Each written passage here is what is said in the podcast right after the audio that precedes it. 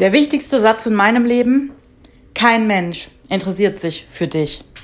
Kein Mensch interessiert sich für dich. Alle interessieren sich nur für sich selber. Und wenn jemand auf dich reagiert, wenn du jemanden triggerst, dann ist das, weil du etwas ausstrahlst, weil du etwas bist oder weil du etwas hast, was der andere gerne selbst ausstrahlen würde, hätte oder sein würde. Das ist sein Ego, das sind seine Minderwertigkeitskomplexe und das sind seine Erfahrungen aus der Vergangenheit, die ihn einholen. Das hat absolut nichts mit dir zu tun. Du triggerst Menschen, weil es sie an etwas erinnert oder weil es etwas in ihnen auslöst, einen Mangel hervorruft.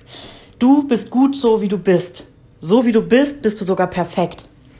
Wenn du dich verändern möchtest, wenn du dich weiterentwickeln möchtest, dann darfst du das natürlich gerne tun. Aber tu das nur für dich. Nicht für andere, nicht weil andere in irgendeiner Form auf dich reagieren.